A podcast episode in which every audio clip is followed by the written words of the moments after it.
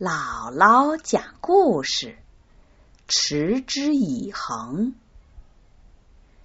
在元朝的末年，有个人叫陶宗仪。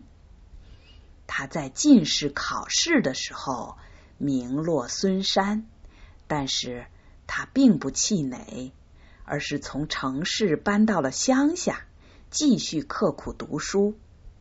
每天他下地干活的时候，总是随身带着笔墨，在耕田锄地的间隙，他就把带的书拿出来阅读。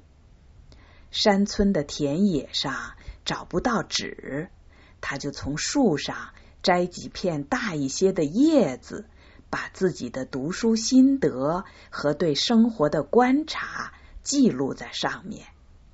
回到家里。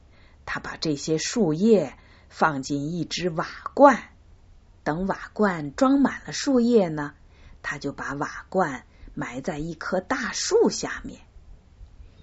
不知不觉，十多年时间过去了，陶宗仪埋在大树下的瓦罐已经有十多个了。有人对他的做法很不理解，觉得。这么做完全没有用处。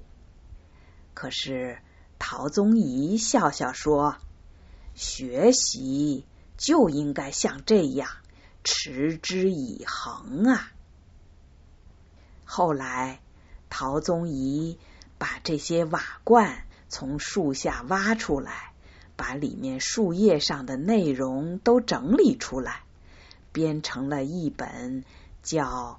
南村辍耕录的书，这本书很受欢迎。